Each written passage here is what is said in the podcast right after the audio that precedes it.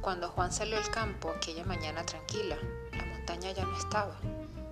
La llanura se abría nueva, magnífica, enorme, bajo el sol naciente, dorada. Allí, de memoria de hombre, siempre hubo un monte, cónico, peludo, sucio, terroso, grande, inútil, feo. Ahora, al amanecer, había desaparecido. Le pareció bien a Juan. Por fin había sucedido algo que valía la pena, de acuerdo con sus ideas. Ya te decía yo, le dijo su mujer. Pues es verdad, así podremos ir más deprisa a casa de mi hermana. Max Aub.